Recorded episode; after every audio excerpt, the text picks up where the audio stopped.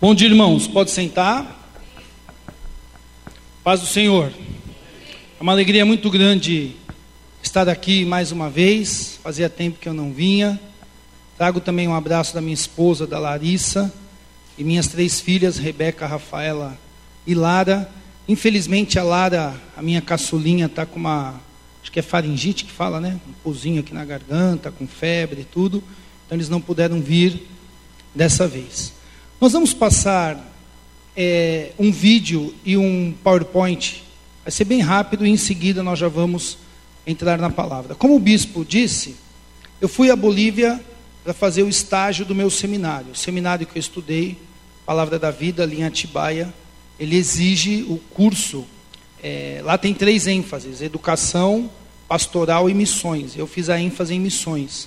Então, esse curso exige um ano de estágio fora do Brasil ou em uma tribo indígena, para você viver um ano fora do seu contexto cultural. E nós fomos então para a Bolívia, e um dia eu fui no presídio, mas eu fui no presídio para fazer um culto para os adultos, para os homens. E quando eu cheguei no presídio, eu vi mulher e criança. Um monte de mulher e criança dentro da cadeia. Aí eu falei para o guarda: Ah, hoje é dia de visita, eu volto outro dia, né? Porque dia de visita, preso não dá atenção para culto, não. Ele dá atenção para a mãe, para o pai, para a irmã do outro preso, dá atenção para um monte de coisa, mas não vai dar atenção para a palavra. Ele falou: Não, não é dia de visita, não. Eu falei: Não, é sim. Ele falou: Não é. Eu falei: Esse cara está falando, ó, vou tirar um, um, pelo da cara desse brasileiro aí, né? Eu falei: Como não é visita? Tem mulher e criança. Não, está tudo aí, preso também. Achei aquilo muito estranho. Fiz o culto, fui embora. Fui para o Google pesquisar e descobri que a Bolívia é o único país do mundo onde as crianças podem ficar presas junto com o pai. E a, a pobreza é tamanha, quando alguém vai preso, não é que nem aqui no Brasil. Sabe aqui no Brasil, onde come cinco, come seis, põe mais água no feijão. Lá não. O filho é teu, o problema é teu. Eu mal tenho para mim. Então aquilo mudou, o estágio terminou em um ano e nós ficamos mais três anos. E nós fizemos um projeto inicialmente em Porto Soares, que é a cidade ali da fronteira com o Brasil, não sei quantos conhecem ali, Corumbá, Mato Grosso do Sul, e depois lá em Santa Cruz de La Sierra, onde nós vamos mostrar é, as fotos e aqui. É, pode passar o vídeo primeiro, por favor? Esse é um videozinho que a gente fez, que está na internet, vocês podem compartilhar com os amigos lá depois. Tem som, tem som. Se puder, se puder voltar do comecinho com som? Na Bolívia, centenas de crianças vivem nos presídios. Isso acontece por vários motivos. A lei permite que o preso leve o filho para viver na cadeia, há poucos abrigos e orfanatos, a família fora da cadeia é muito pobre ou ausente. De outra forma, poderia ser pior. A criança ficaria sem pai ou mãe. A boa notícia é que podemos fazer algo por essas crianças. Podemos protegê-las dentro dos presídios ou retirá-las de lá até que o pai ou a mãe cumpram a pena. Junte-se a nós e ajude a salvar essas crianças na Bolívia. Mexa os pauzinhos para mudar essa situação. A gente fez essa campanha aí, Mexa os pauzinhos, que era os quatro pauzinhos assim da cadeia virando uma casa, né? Então a gente fez esse vídeo aí. Quem quiser depois pode entrar lá na nossa página no Facebook, lá no YouTube e ajudar a divulgar. Agora vamos passar o PowerPoint. Eu quero mostrar para vocês, pode passar. Então o projeto chama-se Projeto Redenção, que é esperança para dezenas de crianças que vivem no presídio. Então hoje centenas de crianças vivem nos presídios bolivianos. Isso acontece porque a lei permite até seis anos. Só que na prática temos crianças de todas as idades. Mas a lei permite que até seis anos a criança viva no presídio. Só para a gente comparar, aqui no Brasil, é, não, a criança não pode ficar no presídio com a mãe a não ser quando a presa está grávida e ela tem o filho cumprindo a pena, a, o bebê fica com a mãe até seis meses, que é o tempo de amamentação.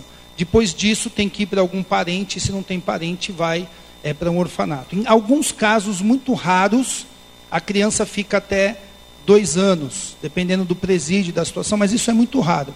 O, o normal é até seis meses. Na Bolívia, a lei permite que a criança fique até seis anos mas na prática nós temos criança de todas as idades. A família é muito. Não, pode voltar, por favor. A família é muito pobre, então não tem condições de ficar. E existe uma outra questão. Eu já conheci várias mães que falam: eu tenho com quem deixar meu filho, mas eu não confio. Então é a situação que a gente fala: olha, no presídio é ruim, mas fora do presídio poderia ser pior. Bolívia é um dos países que tem os maiores índices de abuso sexual. Uma outra problemática na Bolívia: a criança pode trabalhar a partir dos 10 anos de idade. É o único país do mundo também que ela paga a previdência e trabalha a partir dos 10 anos de idade. Então, muitos pais não querem deixar os filhos com um parente com medo de algum tipo de exploração, seja sexual, seja exploração do trabalho infantil. E existem poucos abrigos. Então, com isso, nós temos muitas crianças ainda vivendo no presídio. Agora, olha só, meus irmãos. Às vezes, você pode ter um abrigo que vai ser a Disneylândia. Vai comer filé mignon todo dia, ter aula de francês, natação. Como a lei permite que a criança fique no presídio, tem mãe que não quer que o filho saia dali, exatamente pela falta de confiança. Então nós temos que fazer um trabalho dentro do presídio com as crianças, para que se ganhe a confiança da mãe, para que ela permita, então, que a criança saia. Pode passar. Esse aí é um informe da ONU, lá da Bolívia, vocês podem pesquisar depois na internet, onde a, a ONU reconheceu que a Bolívia é o único país do mundo onde as crianças vivem nos presídios. Pode passar. E aí, então, é dentro do presídio de Palmasola. Irmãos, é, quem vai lá fala assim: olha, não dá para me contar para ninguém, porque se eu contar, ninguém vai acreditar. Dentro da cadeia na Bolívia tem, ainda bem que vocês estão sentados, prostíbulo, hotel, restaurante, academia, é, fala aí, sei lá, é, padaria, tem ótica, não tem. Podia abrir uma ótica lá, ótica não tem. Tem lugar para você jogar sinuca. Tem morador de rua, que lá o preso tem que pagar, então se ele não tem grana, eu já vi preso dormir na rua, é, no meio do presídio. É uma coisa louca. Vocês estão vendo? Isso aí é dentro do presídio. Vocês estão vendo ali no fundo as casinhas ali, ó? Isso é tudo dentro do presídio. Então o que, que nós temos feito lá? Nós temos feito dois projetos. Aqui eu estou mostrando só Santa Cruz de la Serra, ok? Aí a gente fez uma escolinha de futebol, onde nós financiamos e demos treinamento.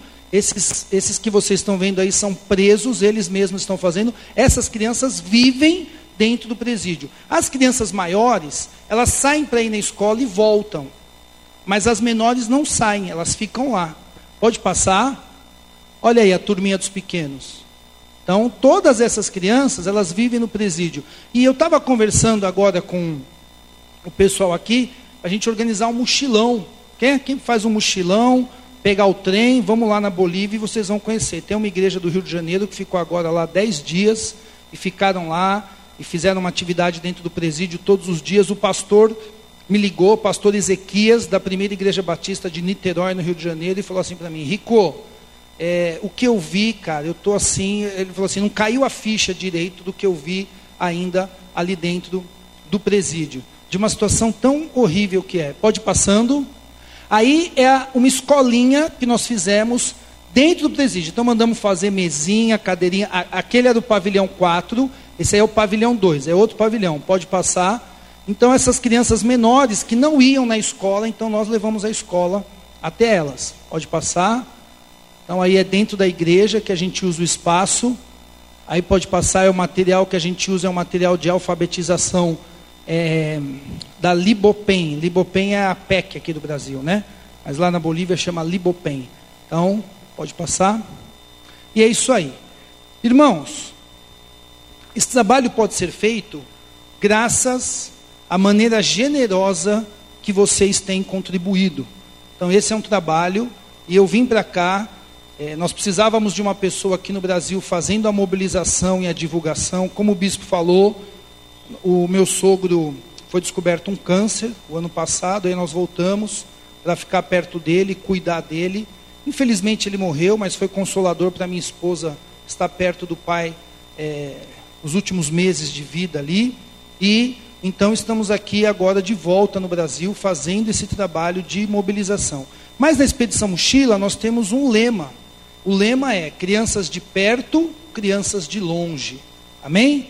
aonde o nosso braço puder alcançar, nós temos que estender para abraçar.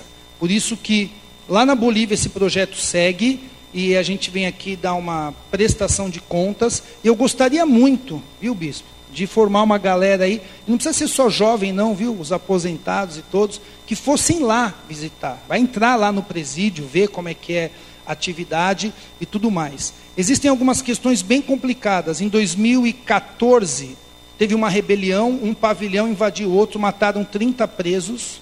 Quando foram buscar os corpos carbonizados, tinha duas crianças mortas, uma de dois anos e uma de cinco anos.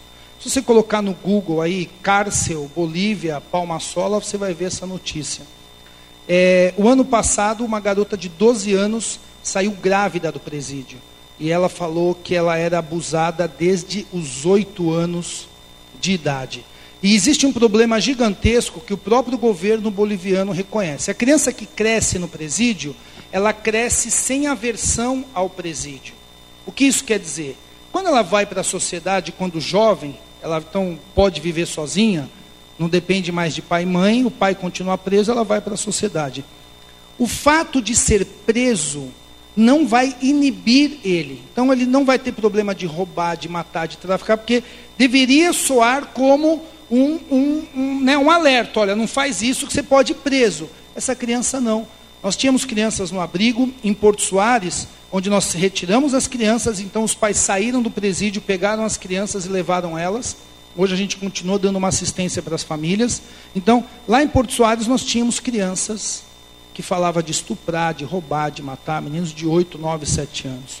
Porque o ambiente é um ambiente completamente hostil para a infância. É uma daquelas aberrações do mundo que a gente não entende. Mas a boa notícia é que nós podemos fazer algo por elas. Esses jovens que estão indo para a sociedade, que o próprio governo boliviano emitiu um relatório dizendo: a gente não sabe o que fazer com eles. Porque ele não vai ter problema de roubar, de matar, de fazer nada disso, com medo de ir para a cadeia. Porque na cadeia, para ele, não é uma coisa ruim. Que ele cresceu na cadeia.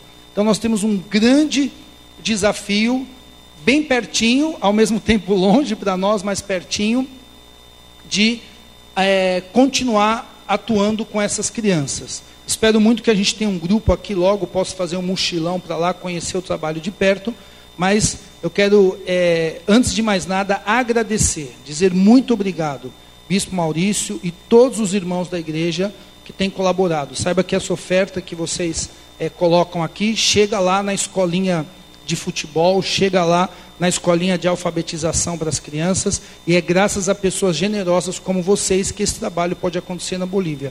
E vamos, se, se as coisas aí estamos orando e planejando, vamos atuar também com as crianças de perto, com as crianças aqui do bairro, e vamos deixar que Deus nos use. Amém? Alguém tem alguma pergunta sobre o trabalho da Bolívia? Pode falar, gente. Fica com vergonha não. Então depois tem aí o site, o e-mail, vocês podem me perguntar, pode pegar meu WhatsApp com o bispo aí, a gente pode conversar mais. Amém? Vamos à palavra? Quero falar sobre graça e verdade. Abra sua Bíblia no livro de João,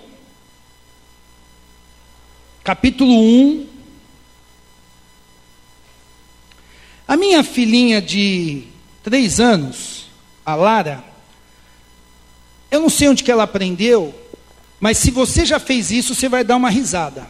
Você vai dar uma risadinha. Quem aqui, quando era criança, abria bolacha e comia só o recheio e deixava o resto? Pode, pode dar risada, pode levantar a mão, todo mundo. Você não faz isso até hoje, não, né? Minha filha de três anos, ela faz isso. Ela abre a bolacha, come o recheio e vai. Vai no restaurante japonês, ela pega o, o peixe com a mão, molha no shoyu e fica chupando o shoyu no peixe. Aí molha de novo, aí fica aí molha de novo. A gente às vezes faz uma panqueca de manhã, passa lá uma Nutella, aí você olha para Lara, ela tá com a cara toda suja de Nutella, porque ela fica só lambendo a Nutella assim e não come. Algumas coisas é, a gente não deveria separar, elas vêm juntas, não é mesmo? A bolacha vem juntinha lá para a gente comer ela junta. E a nossa fé nós também temos uma tendência como ser humano de às vezes escolher aquilo que a gente acha que é melhor. Ah, isso aqui eu quero, isso aqui eu não quero. Ah, essa parte aqui da Bíblia é legal, Isso aqui, amém, glória a Deus. Ah, isso aqui, ah, isso aqui eu vou fingir que não existe, eu vou deixar de lado. Só que esse é um comportamento imaturo. Uma criança de três anos comendo uma, o recheio de uma bolacha é normal. Mas um adulto, crente na palavra do Senhor, não existe para nós opção. É tudo ou nada. Estar em cima do muro já é uma posição. É uma posição de estar fora da presença de Deus. Lá em Apocalipse ele fala que é melhor ser frio do que ser morno, porque os mornos eu vou vomitar. Então, nesses próximos 20, 30 minutos, eu quero refletir com vocês sobre a não opção que nós temos de escolher as melhores partes, ou aquelas que a gente, porque na verdade tudo é muito bom, mas a nossa leitura às vezes diz isso é bom, isso é ruim. Então eu quero refletir um pouco como que nós não temos a opção de escolher o que a gente quer e o que a gente não quer. Jesus ele é Senhor do nosso coração. gostei muito da passagem que a senhora leu. Como é que é? Se me buscares de todo Buscareis e me achareis, se me buscarem de todo. Então, se o nosso coração não está todo no Senhor Jesus, estar um pouquinho com Jesus, mas ainda está amarradinho com umas coisas do mundo, você vai buscar, você não vai encontrar. Você vai buscar, você não vai. A palavra está falando. Todo o nosso coração. João 1, capítulo 1, versículo 1. Todos acharam? Vamos nos colocar em pé em reverência à palavra de Deus para fazer a leitura. Nós vamos ler até o versículo 14. No princípio era aquele que é a palavra, ele estava com Deus e era Deus, ele estava com Deus no princípio. Todas as coisas foram feitas por intermédio dele. Sem ele, nada do que existe teria sido feito. Nele estava a vida, e esta era a luz dos homens. A luz brilha nas trevas, e as trevas não a derrotaram. Surgiu um homem enviado por Deus, chamado João, e ele veio como testemunha para testificar acerca da luz, a fim de que por meio dele todos os homens crescem. Ele próprio não era a luz, mas veio como testemunha da luz. Estava chegando ao mundo a verdadeira luz que ilumina todos os homens. Aleluia! Glória a Deus para esse versículo 9. Então vou ler de novo, vamos falar um glória a Deus. Estava chegando ao mundo a verdadeira luz que ilumina todos os homens. Aleluia. Versículo 10. Aquele que é a palavra estava no mundo, e o mundo foi feito por intermédio dele, mas o mundo não o reconheceu. Veio para o que era seu, mas os seus não o receberam. Contudo, os que o receberam, aos que creram em seu nome, deu-lhes o direito de se tornarem filhos de Deus. Novamente, aleluia. Versículo 13: Os quais não nasceram por descendência natural, nem pela vontade da carne, nem pela vontade de algum homem, mas nasceram de Deus. Aquele que é a palavra tornou-se carne e viveu entre nós. Vimos a sua glória como do unigênito vindo do Pai cheio de graça e verdade. Vamos repetir: cheio de graça e verdade? Graça e verdade. Aleluia. Pode sentar, irmãos. João começa o seu evangelho falando a respeito de basicamente três coisas. Ele fala quem é Jesus, então ele vai falando que ele é a palavra, que no princípio ele estava com Deus, que ele era Deus. A segunda coisa que ele vai falando é a respeito da missão de Jesus, de ser a luz do mundo, de ser a luz dos homens, de iluminar a nossa vida, ou melhor, nos trazer salvação. E por fim, João está falando do nosso papel. Porque se você colocar os seus olhos no versículo 6, ele diz assim: Surgiu um homem enviado por Deus chamado João, ele veio como testemunha para testificar acerca da luz. Versículo 8. Ele próprio não era a luz, mas veio como testemunha da luz. Então, primeiro fala de quem é Jesus. Depois fala qual é a missão de Jesus. E aí então chega e fala qual é a nossa missão: de sermos testemunha dessa luz, de sermos testemunha de Cristo. E o versículo 14, ele é um resumo do versículo 1 ao versículo 13. Ele é uma conclusão, ele é uma, uma síntese. E, ele, e essa passagem, irmãos, ela revela algo maravilhoso. Não é apenas falando do quanto Deus é grande, bom, extraordinário, glorioso, mas a maneira que Deus se revela a nós. Abra sua Bíblia, se, se a sua Bíblia tem cordinha, deixa uma cordinha aí em João, ou põe o dedo aí em João, abre comigo lá em Êxodo, capítulo 33. Êxodo é o quinto livro da Bíblia, está lá no comecinho. Desculpa, eu falei errado. É o quinto, não. É o segundo. Êxodo 33. Para a gente entender um pouco da, do destaque que tem João 1, 1 a 14, vamos entender lendo lá em, em Êxodo capítulo 33, versículo 18, que diz assim: Moisés falando com Deus. Então disse Moisés: Peço-te que me mostre a tua glória. E Deus respondeu: Deus respondeu: Diante de você farei passar toda a minha bondade, diante de você proclamarei o meu nome, o Senhor. Terei misericórdia de quem eu quiser ter misericórdia, e terei compaixão de quem eu quiser ter compaixão. E acrescentou: você não poderá ver a minha face, porque ninguém pode ver-me e continuar vivo. E prosseguiu o Senhor: Há aqui um lugar perto de mim onde você ficará em cima de uma rocha. Quando a minha glória passar, eu a colocarei numa fenda da rocha e cobrirei com a minha mão, até que eu tenha acabado de passar. Então tirarei a minha mão e você verá as minhas costas, mas a minha face ninguém poderá ver. O que João está falando é que esse Deus que ninguém podia ver, Moisés, que era um cara que tinha moral com Deus, ele estava ali, né? Estava mais pertinho. Ele falou: oh, Moisés, você que tem moral comigo, você só pode ver minhas costas. Porque quando a minha glória passar, eu vou cobrir, porque ninguém pode me ver e ficar vivo.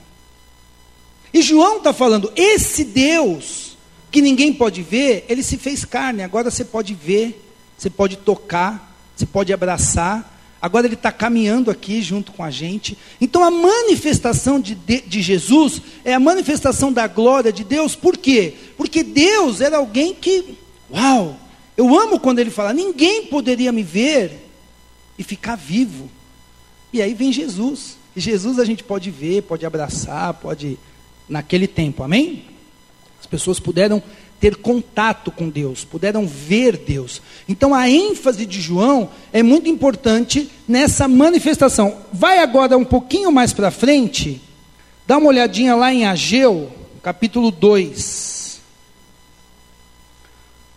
Se você não consegue achar com facilidade, pode olhar aí no índice da Bíblia, não tem problema não, amém? Eu também às vezes preciso olhar no índice, ou então preciso comprar aquela Bíblia que já tem os os livros assim marcadinhos assim, né? Na Ageu está lá no final do, do Novo Testamento, ou do Antigo Testamento. Ageu é um profeta do tempo do, da volta do exílio. O povo de Israel foi para o exílio e o templo, aquele templo de Salomão, foi destruído. E quando o povo volta do exílio, eles olham para o templo e eles começam a reconstruir o templo, eles choram, eles ficam tristes. Então Deus vem e fala o seguinte para eles: Ageu capítulo 2, versículo 9. A glória deste novo templo será maior que a do antigo, diz o Senhor dos Exércitos. E neste lugar estabelecerei a paz, declara o Senhor dos Exércitos. Por que, que a glória do segundo templo seria maior que a do primeiro? Porque no primeiro templo, aquele que foi destruído de Salomão, Deus ele só se manifestou em espírito. E o segundo templo, que é esse templo que está sendo aqui reconstruído, e ele não vai ser mais destruído até a vinda de Jesus, Deus ele vai se manifestar em carne e osso. Jesus, que é Deus, ele entra no templo em carne e osso. Só que no Antigo Testamento isso não aconteceu. Por isso que Ageu diz aqui em 2:9 que Deus diz para Ageu em 2:9 falando assim, olha, a glória do segundo tempo, do segundo templo, será maior que a do primeiro. Às vezes a gente usa essa, esse versículo para falar de uma fase nova na nossa vida. Isso não está totalmente errado, mas o contexto não tem a ver com uma fase nova na nossa vida, mas tem a ver com a manifestação de Deus em carne e osso aqui na terra. Volta lá para João 1, nós vamos ver lá no versículo é, 14, que fala: Aquele que a palavra tornou-se carne e viveu entre nós, vimos a sua glória, glória como do unigênito. Unigênito é único, assim como o primogênito é primeiro, o unigênito é único. Ele fala assim: a gente viu a glória de Deus quando a gente olha para Jesus. E qual que é a característica dessa glória de Deus?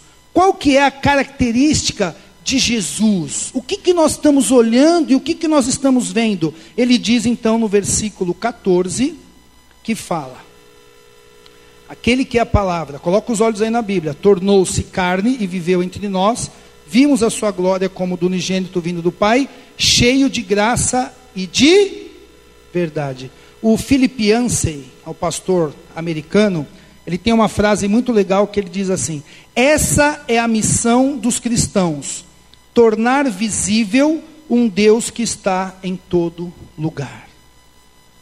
Eu vou repetir. Esta é a missão dos cristãos: tornar visível um Deus que está em todo lugar.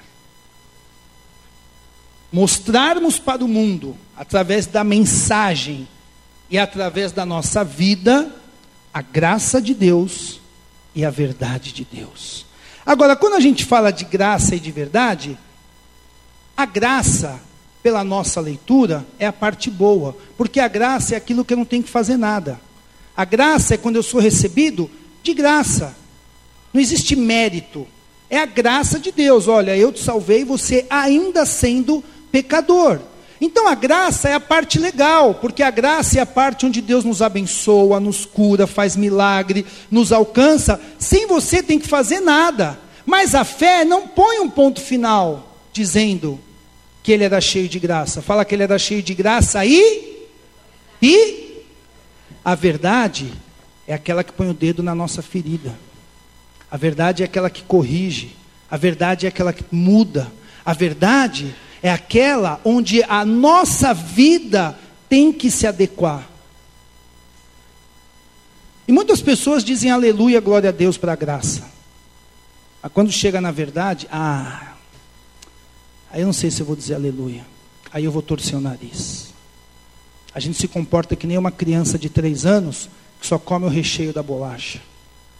Inclusive a graça é uma coisa tão boa que existe a graça comum. Até aqueles que nem acreditam em Deus estão debaixo da graça comum. A Bíblia fala o quê? A chuva cai sobre o justo e o injusto. Nesse exato momento que nós estamos aqui adorando a Deus e participando de um culto, tem pessoas no mundo cometendo pecados terríveis. E não caiu um raio na cabeça dele. A terra não engoliu, abriu e engoliu ele. Isso é a graça comum. Alguns dias atrás, aqui na Vila Madalena, tinham pessoas se prostituindo, se drogando, curtindo a festa da carne. E sabe o que é a graça comum? Essa graça maravilhosa? Não cai um raio na cabeça. Que Deus está ali, dando uma chance dele conhecer o Evangelho e dele se converter. A graça é boa, a graça é maravilhosa, mas Jesus não é só graça, Jesus é verdade. A graça nos recebe em amor. E a verdade nos corrige. E quando vai corrigir, dói. E quando vai corrigir, exige mudança de pensamento, de atitude. Quando vai corrigir, tem que mexer na nossa agenda. Infelizmente, as igrejas evangélicas estão cheias de pessoas atrás da graça e somente da graça. E tem algum problema aí atrás da graça? Não, nenhum. Eu quero a graça de Deus para minha vida. O problema é quando a gente quer só a graça e a gente não quer a verdade. Qual é a mentira da sua vida que tem que ficar nesse altar hoje? Nós vamos tomar a Santa Ceia daqui a pouco. Qual é a verdade de Deus que confronta a sua vida e exige mudança? Maridos, Você está flertando com alguém fora do seu casamento? Esposa, você está flertando com alguém fora do seu casamento? Jovens, você está desobedecendo seu pai e sua mãe? Tem algum vício? Você está roubando, sonegando imposto? Você está falando mentira? Qual é a verdade de Deus que ainda não se estabeleceu sobre a sua vida? A graça já está aí estabelecida. E a graça nos permite nos achegarmos a Deus. E nos achegando a Deus, sem Ele exigir nada, aí nós conhecemos a verdade. Veja bem, eu não estou falando que a salvação é pelo mérito. Amém? Porque a graça já me coloca na presença de Deus sem mérito nenhum. Mas a graça não pode ser uma graça barata. E a graça e a verdade, elas não se separam. É o equilíbrio perfeito. Porque se Jesus fosse só cheio de graça, ia criar um povo libertino, liberal, porque Deus perdoa. Porque eu posso, porque é pela graça, não exige nada de mim. Por outro lado, se fosse só a verdade, ia criar um povo legalista a gente ia reduzir o cristianismo a uma listinha de isso pode, isso não pode, isso pode, isso não pode, isso pode, isso não pode. Então, para que a gente não seja nem liberal e nem legalista, existe esse equilíbrio, a graça e a verdade. Só que elas, diferente de uma bolacha, elas não podem ser separadas. E às vezes a gente quer viver um cristianismo meio bizarro, meio Frankenstein, a gente quer meio que separar. A graça de Deus eu quero. Jesus me cura, me abençoa, me recebe. Olha, Jesus, eu pequei ontem, mas olha, me perdoa. E, e, e Deus não te fulmina e Ele te perdoa. Eu acho que é Lamentações 3, 23 que fala, né? As misericórdias do Senhor se renovam a cada dia, esse é o motivo de nós não sermos consumidos. Então, para a graça, oh aleluia, glória a Deus, mas aí vem a verdade. Aí, que nem o meu avô falava, é aí que a porca torce o rabo. Lembra dessa expressão? É aí que a gente vai ver se a gente tomou a nossa cruz de fato.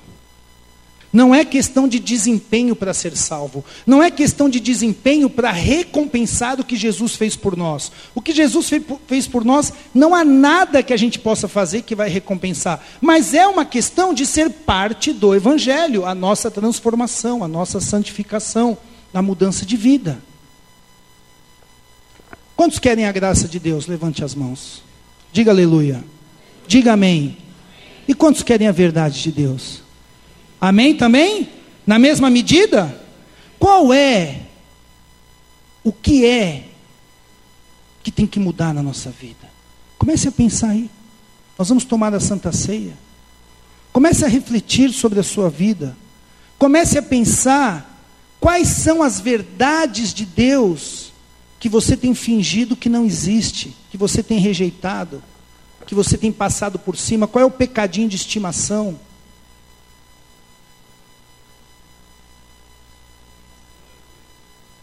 Pense um pouco. Tem a feira livre aqui de sábado, talvez onde você mora tem uma feira livre. Faz um dia uma pesquisa, pega um papelzinho, uma caneta, sai perguntando para todo mundo: Você acredita em Deus? Acredito. Você acredita? Acredito. Você acredita? Acredito. Você acredita? Acredito. Dificilmente alguém vai falar que não acredita em Deus. É, Jesus Cristo é filho de Deus? A maioria vai responder sim. Mas aí você tem que fazer uma outra pergunta: você renuncia o mundo? Hum. Você renuncia a sua vida? Não vivo mais eu, mas Cristo vive em mim, é uma realidade na sua vida? Jesus é Senhor da sua vida, Ele governa seu coração, Ele governa sua mente. A verdade ela nos tira de um lugar e nos leva para outro. O que, que o próprio Jesus disse? Conhecereis a verdade e a verdade vos. Por que libertará? Porque nós estávamos presos. Porque nós estamos presos à mentira. E eu preciso então de uma ação externa para ser salvo, para ser liberto. E ninguém é liberto de uma coisa ruim. Amém? Se tiver uma casa pegando fogo, de alguém se afogando, vamos correr lá e salvar essa pessoa. Mas se eu estiver na mesa comendo uma feijoada, você não pode chegar lá, vamos, vamos, vamos, vamos te liberar. Não, não me liberta disso não, irmão. Amém? Ninguém é liberto de uma coisa que é ruim, coisa legal.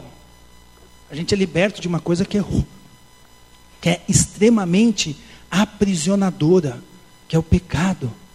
Só que Jesus, ele é cheio de graça. E a graça é a parte mais legal, é o lado mais interessante, é o lado que nos recebe, é o lado que nos abençoa, mas não para aí. Ele também é cheio de verdade.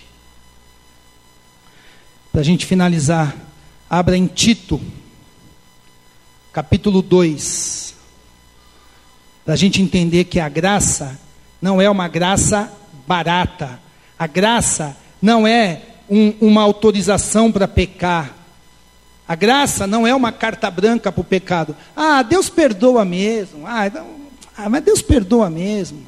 Nada a ver, nada a ver, nada a ver. Tem um pastor amigo meu que ele fala que na porta do inferno vai ter uma plaquinha. E não vai estar escrito inferno, vai estar escrito nada a ver. Toma cuidado com os nada a ver. Tito 2.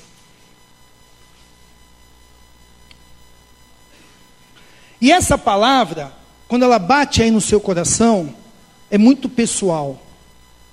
Porque você pode ter algumas dificuldades que outras pessoas não têm. Essa não é uma palavra de acusação, porque ela começa na graça. Ela começa no amor. Ela começa lembrando você que Jesus te recebe do jeito que você é. Então, quando chega na hora da verdade, não é para você ficar desesperado. Muito pelo contrário, Jesus nos deu todas as ferramentas necessárias para que a gente viva a verdade. A primeira é isso aqui: igreja, comunhão. Você tem pastores, tem líderes que pode te ajudar a te libertar de algum pecado. Você tem a oração que pode te ajudar a formatar, a ajustar o seu coração. Você tem a palavra de Deus. Nós temos todas as ferramentas. E se nós pecarmos, esse é o lado espetacular da graça, mas se a gente ficar só agarrado na graça, a gente vai ficar libertino, porque se a gente peca, já está perdoado. Você já parou para pensar que tudo que você vai pecar no ano de 2017 já está perdoado? Isso não é maravilhoso? Tudo que você for fazer de errado e de ofensa a Deus, até o final desse ano e o outro ano e o outro, já está tudo perdoado. Aí quando as pessoas olham para essa graça de Jesus, ele fala: Uau, então vou até sambar no carnaval lá, porque já está perdoado. Então a graça sozinha, ela não funciona para formar um cristão. A gente precisa da graça e precisa da verdade porque ela vai me corrigir, ela vai ajustar, só que aí dói. A árvore, para dar mais fruto, ela precisa ser podada. Podar arranca, podar raspa, podar diminui. Tem que morrer para nascer. E às vezes a gente fica bom em muitas áreas, mas tem uma ou outra que a gente ainda dá uma titubeada. Olha o que diz Tito, capítulo 2, versículo 11. Porque a graça de Deus se manifestou salvador a todos os homens. O que, que eu escuto de vocês? Amém? Aleluia! Glória a Deus! Mas para aí, graça salvadora? Não, presta atenção, versículo 12. Ela nos ensina a renunciar à impiedade e às paixões mundanas e a viver de maneira sensata, justa e piedosa nesta era presente. A graça, ela perdoa, mas a graça, ela também educa. Se não tivesse o versículo 12, ia ser um problema. Se tivesse só o 11. A graça se manifestou salvadora a todos os homens. Uau! Salva eu, Jesus. E agora? E agora você pode fazer o que você quiser, porque afinal de contas é pela graça mesmo, não é pelo que você faz, você já está salvo, está garantido o céu, vai que vai. A graça, ela é uma professora. Não sei se alguém teve alguma professora chamada Graça no tempo da escola, mas a graça é uma professora. Por quê? Porque você senta e a graça vai lá. Bom dia, eu sou a Graça, professora, e ela tem um quadro negro e ela começa a nos ensinar. Ela, versículo 12, ela nos ensina, nos educa. Ela nos ensina o quê? O que, que a graça me ensina? A renunciar à impiedade e às paixões mundanas. E quando eu renuncio à impiedade e às paixões mundanas, a consequência natural é viver de maneira sensata, justa e piedosa essa era presente. A graça não nos ensina que a gente pode pecar à vontade porque Deus perdoa. Isso é uma mentira do diabo.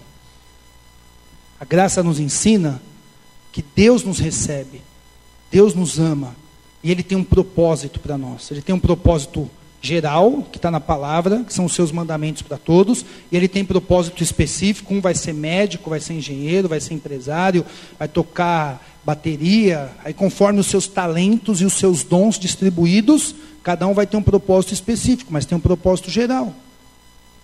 Então eu vou pedir para o pessoal do louvor é, tocar uma música, enquanto isso eu vou pedir que você feche os seus olhos e você ore. Pode fechar os olhos, pode começar a orar.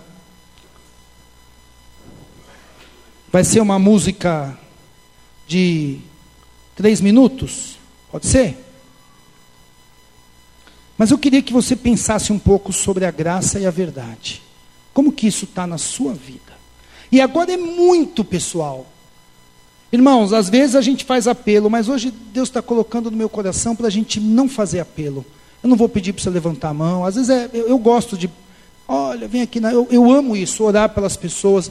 Mas Deus está colocando aqui no meu coração que Ele tem um tratar pessoal com cada um. Quando a verdade bater aí, o calo vai apertar especificamente para cada um. E eu quero que você, agora, você não vai ter que falar para ninguém. É só para Deus, pode rasgar o coração. Aonde que a verdade está batendo e está voltando? Aonde que a verdade está sendo rejeitada? E aí você pode falar, poxa, mas é difícil. Amém. Então cola no pastor, vem falar com ele, vai orar, vai ler a Bíblia. Vai buscar ajuda. Eu tenho aconselhado um jovem lá na minha cidade que ele veio, continue de olhos fechados orando, irmão. Continue falando com Deus. Ele veio falar para mim que ele é viciado em masturbação. É um jovem que toca no louvor. E ele veio falar: Eu preciso de ajuda.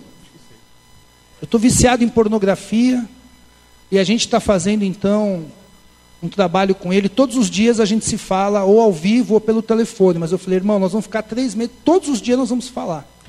E a gente está orando junto, lendo algumas passagens da Bíblia junto. E tem sido uma bênção. Às vezes a gente precisa de um empurrão, de uma ajuda de um irmão. E se esse for o caso, aqui na igreja tenho certeza que você tem pessoas assim. Mas agora é você e Deus. Reflete um pouco sobre a graça e a verdade.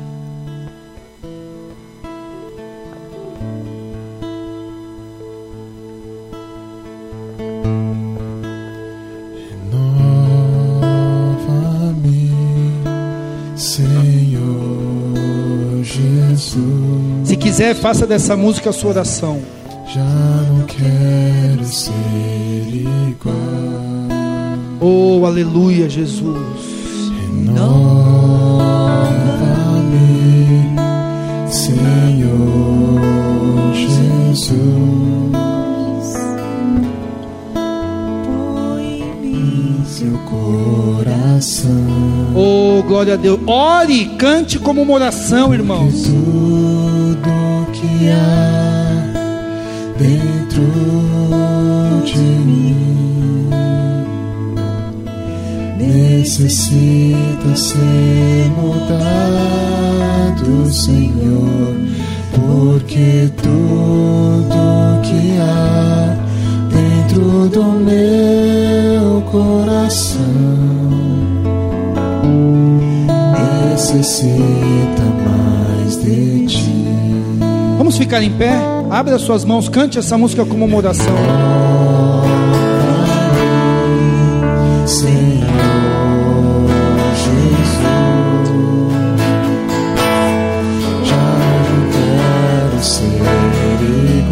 Pense especificamente aonde você quer sair diferente.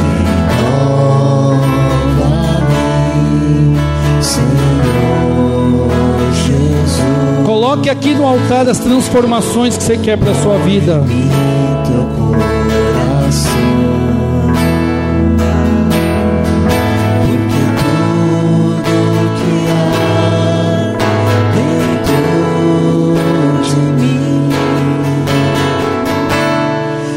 necessita ser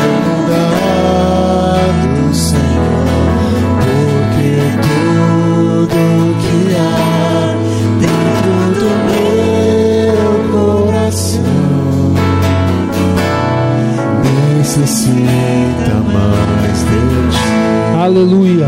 Amém. Glória a Deus. Glória a Deus. Amém, igreja. Não vamos separar o inseparável. Amém? Não podemos escolher só a graça. Quando eu estava preparando essa mensagem, eu lembrei do impeachment da Dilma. Que eles lembram que fatiaram o impeachment?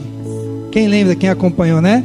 Que ela poderia ser, ela não perderia os direitos políticos, mas foi caçada. Depois o Renan Calheiros também lá não, não obedeceu a ordem lá, porque fatiaram que ele não poderia assumir. Eu fiquei lembrando que aqui na terra, a gente dá um jeitinho para fatiar e para separar as coisas, mas com Deus não dá. Amém?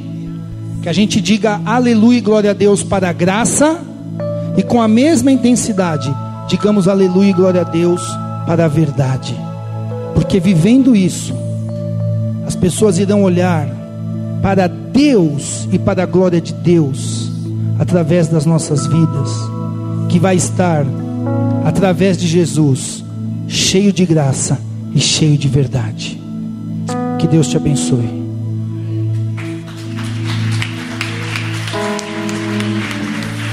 Glória a Deus. Amém, queridos? A gente constantemente ministra o fato de nós termos o cuidado de não passarmos despercebidos, né?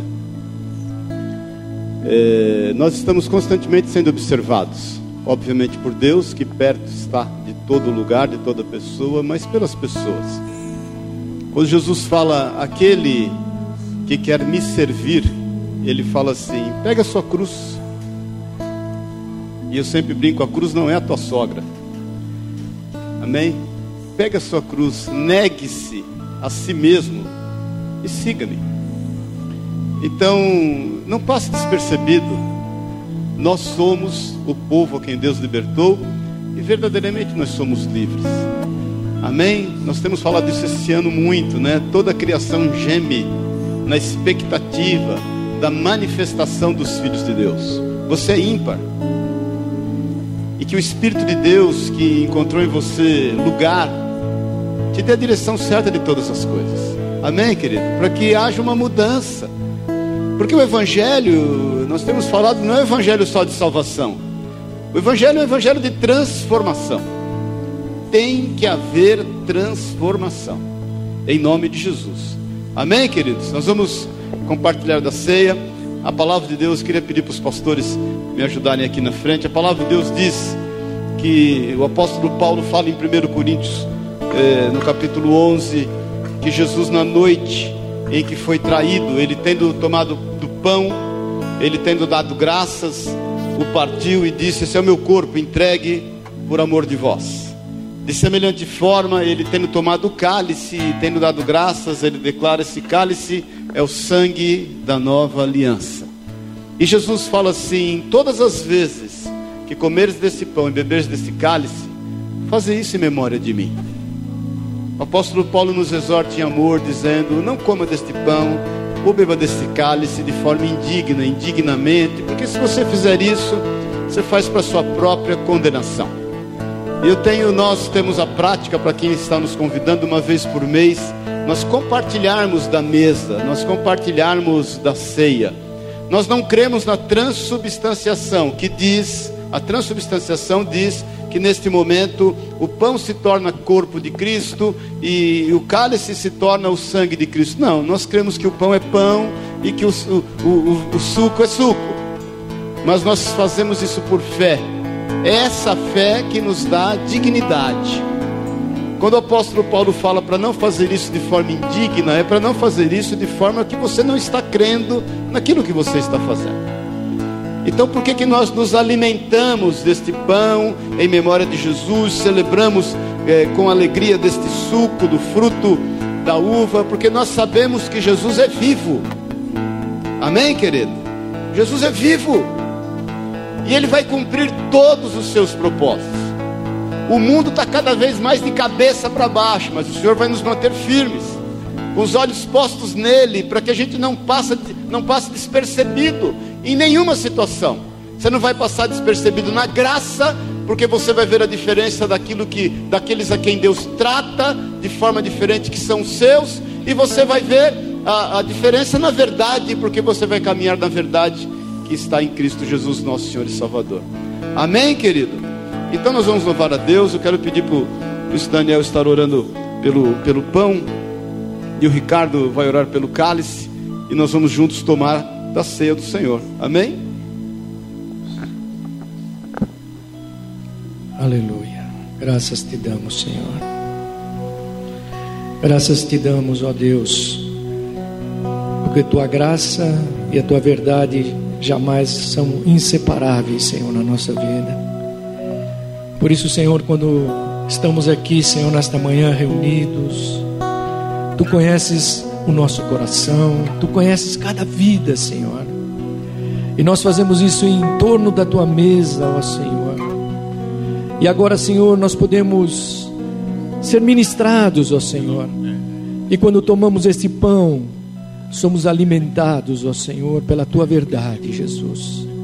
Por isso, Senhor, vem abençoar os nossos corações nessa manhã, para que eles recebam, ó Senhor, que nenhuma, nenhum bloqueio, Senhor, possa nos impedir entender a tua dimensão de graça e verdade, Jesus que ela esteja sobre nós, ó Deus, nos alicerçando, ó Deus. Não simplesmente, Senhor, passando desapercebida da nossa vida, mas, Senhor, quando tomamos este pão, enxergamos a realidade, Senhor, da tua presença na nossa vida.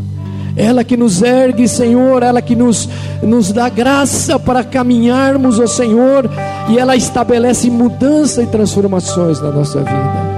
Jesus, que esta ceia marque a tua igreja, oh Deus.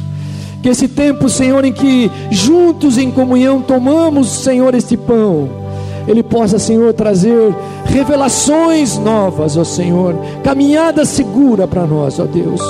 Por isso, Senhor, nós apresentamos este pão, Senhor, como símbolo do teu corpo partido na cruz. E o tomamos, ó Senhor, para cumprir a tua verdade. É o que nós oramos, Senhor, nesta manhã, no nome de Jesus. Amém, Senhor. Deus, oramos, te agradecendo pela Santa Ceia, te agradecendo por esse memorial, por essa lembrança de que somos um contigo. Lembrando, Senhor, do seu sangue que foi derramado sobre as nossas vidas. Consagramos nesse momento esse cálice com esse suco de uva, que representa o teu sangue, o sangue que foi derramado por nós, que representa a tua graça e a tua verdade, que nos abençoa, que nos salva e que nos educa e nos corrige. Muito obrigado, Senhor. Louvado seja o teu nome. É assim que nós oramos e te agradecemos. Amém, queridos. Amém. Quem está feliz aí, diga amém. Nós vamos cantar um cântico. Sai do seu lugar. Nós vamos comer juntos. Cada um pega e.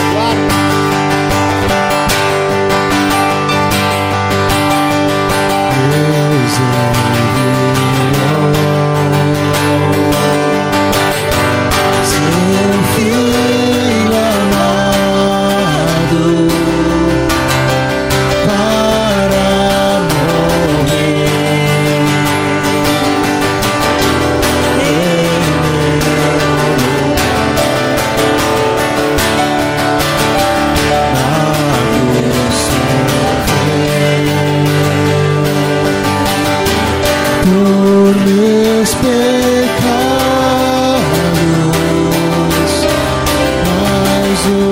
say.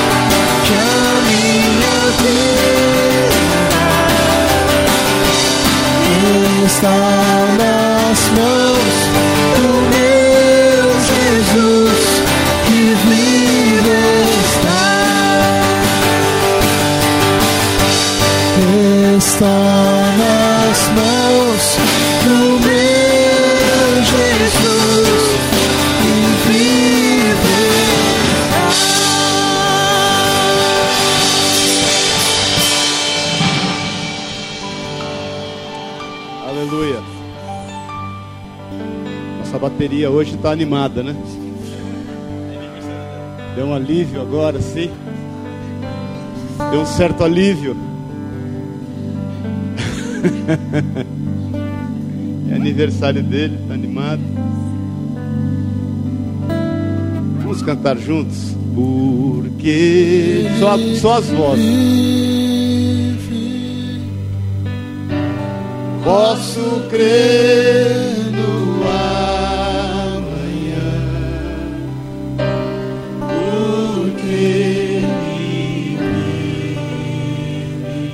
aí com alegria, querido.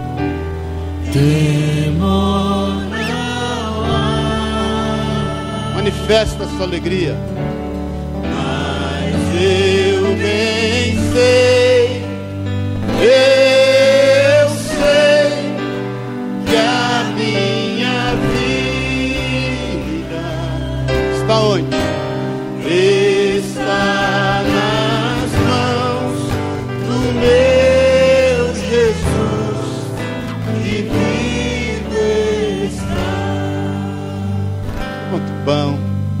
Pai, nós queremos te agradecer, Jesus pelo fato de sabermos que tudo que nos diz respeito está sob o teu controle, sob o teu domínio. Agradecemos porque somos confrontados em amor pela tua palavra, e ela nos cura, ela nos exorta, ela nos edifica e ela nos consola. Nós te agradecemos, Jesus, pelo fato de sabermos que o Senhor entregou a vida por amor de nós, sem que ao menos ninguém, alguém que seja, estivesse te pedindo perdão. Não precisou ninguém estar diante de ti na cruz para te pedir perdão.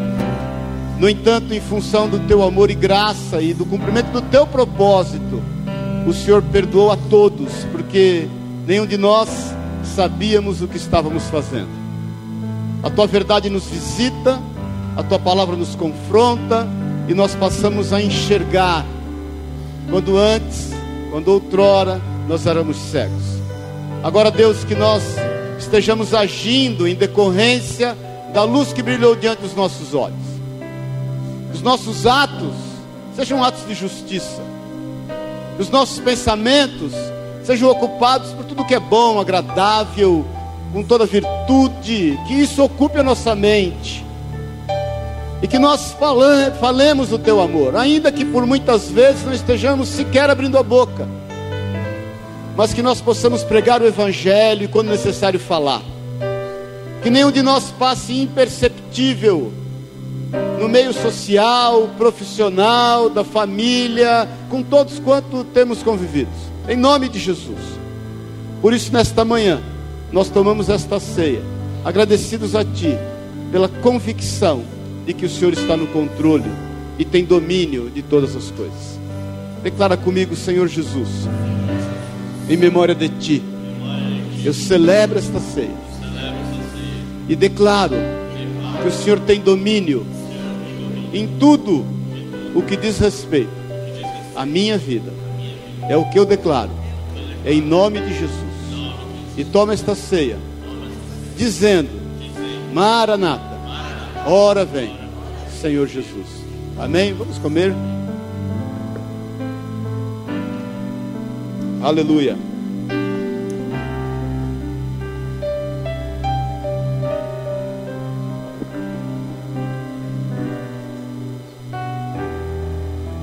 Aleluia. Levanta o cálice. Declara comigo, Pai querido. Eu te agradeço, Jesus, porque o Senhor derramou, por amor da minha vida, por inteira graça, o teu sangue.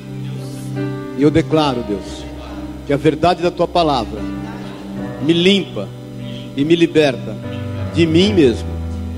Em nome de Jesus, que esta ceia me fortaleça para que o Senhor cumpra em mim o teu propósito, a tua vontade, porque ela é boa, ela é perfeita e ela é agradável. Em nome de Jesus. Amém. Amém? Amém, querido? Então vamos declarar porque ele vive com a bateria, inclusive. Amém? Porque ele vive, posso crer. Temos um amanhã. O verdadeiro amor lança fora todo medo.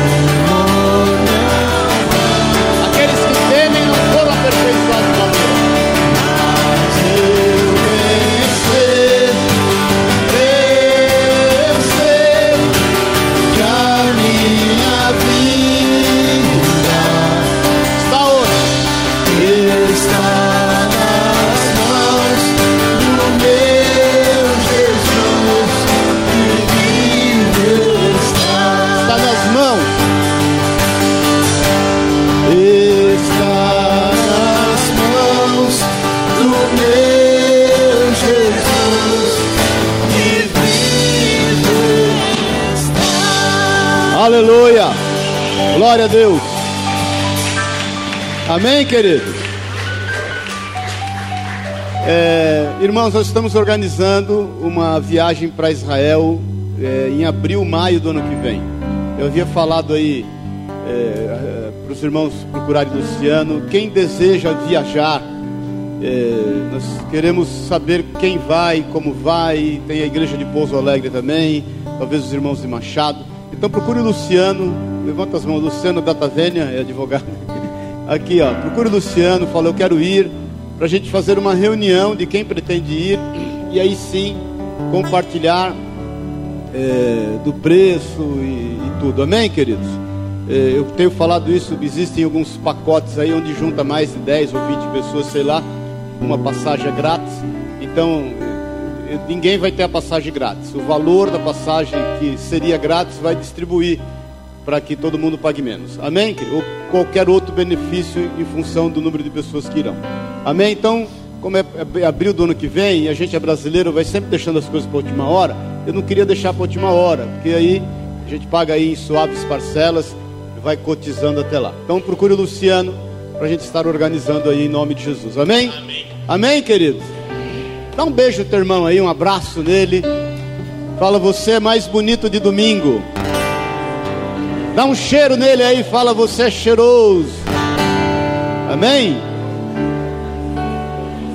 Dá um cheiro nele aí. Amém, queridos? Amém, irmãos? Antes de nós irmos embora, quero orar pelo Pedro, que é aniversário dele. Cadê? Pedrão.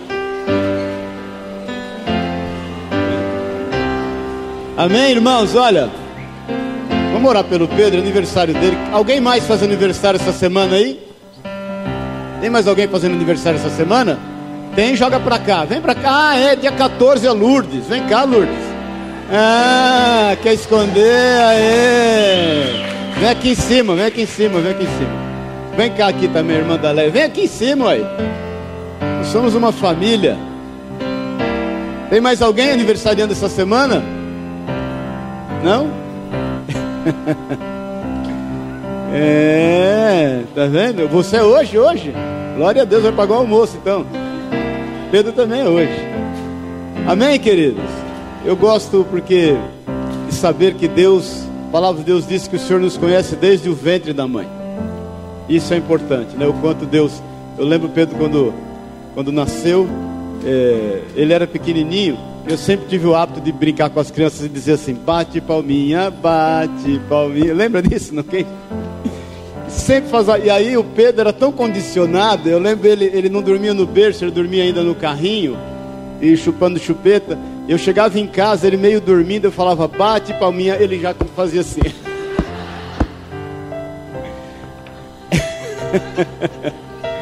bate palminha, bate. Deus é bom. Pai, nós te agradecemos pela vida dos teus filhos. Eles são presentes de Deus no nosso meio. Obrigado, Deus. Obrigado por aquilo que o Senhor é neles e por aquilo que o Senhor é através deles, porque nós não estamos aqui para ser igreja, nós somos igreja das portas para fora. Nós estamos aqui para nos encontrarmos em torno do Senhor, da Sua pessoa e do Seu amor. Obrigado porque eles manifestam a tua presença, a tua igreja diante de todos os homens. Ser com eles. Nós os abençoamos com toda a sorte de bênçãos nas regiões celestiais. Que todos os seus aniversários, Pai, eles estejam assim, diante de ti, diante dos teus filhos amados, da tua igreja, e bem dizendo o teu santo nome. Por isso, em nome de Jesus Cristo, nós te agradecemos porque o Senhor os marcou com o teu sangue e declarou sobre eles o seu amor tudo que não é teu, tudo que não pertence a ti, tudo que quer opor-se à tua vontade e à tua palavra contra eles, nós rejeitamos em nome de Jesus e declaramos, Deus, que eles cresçam mais e mais em estatura e graça, até a estatura do varão perfeito, em nome de Jesus. Amém. amém. E amém. Amém. Glória a Deus. Lord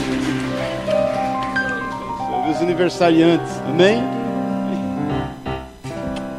Amém, queridos? Que o amor de Deus, o Pai, a graça eterna de Jesus Cristo, o nosso Senhor e Salvador, Jesus Cristo, o nosso amigo certo das horas incertas, e o consolo, o poder, a companhia, o zelo do Espírito Santo de Deus seja contigo. Vá em paz, tenha uma semana de bênção, de vitória, de grandes realizações, porque a palavra de Deus diz que o Senhor, que sonda todas as coisas, tem poder para fazer infinitamente mais do que pedimos ou pensamos. Creia nisso. Que esta semana você seja surpreendido com, com amor e o cuidado de Deus sobre ti. É o que eu declaro em nome e na autoridade de Jesus, o Senhor. Amém e amém. Amém. Deus te abençoe e te guarde.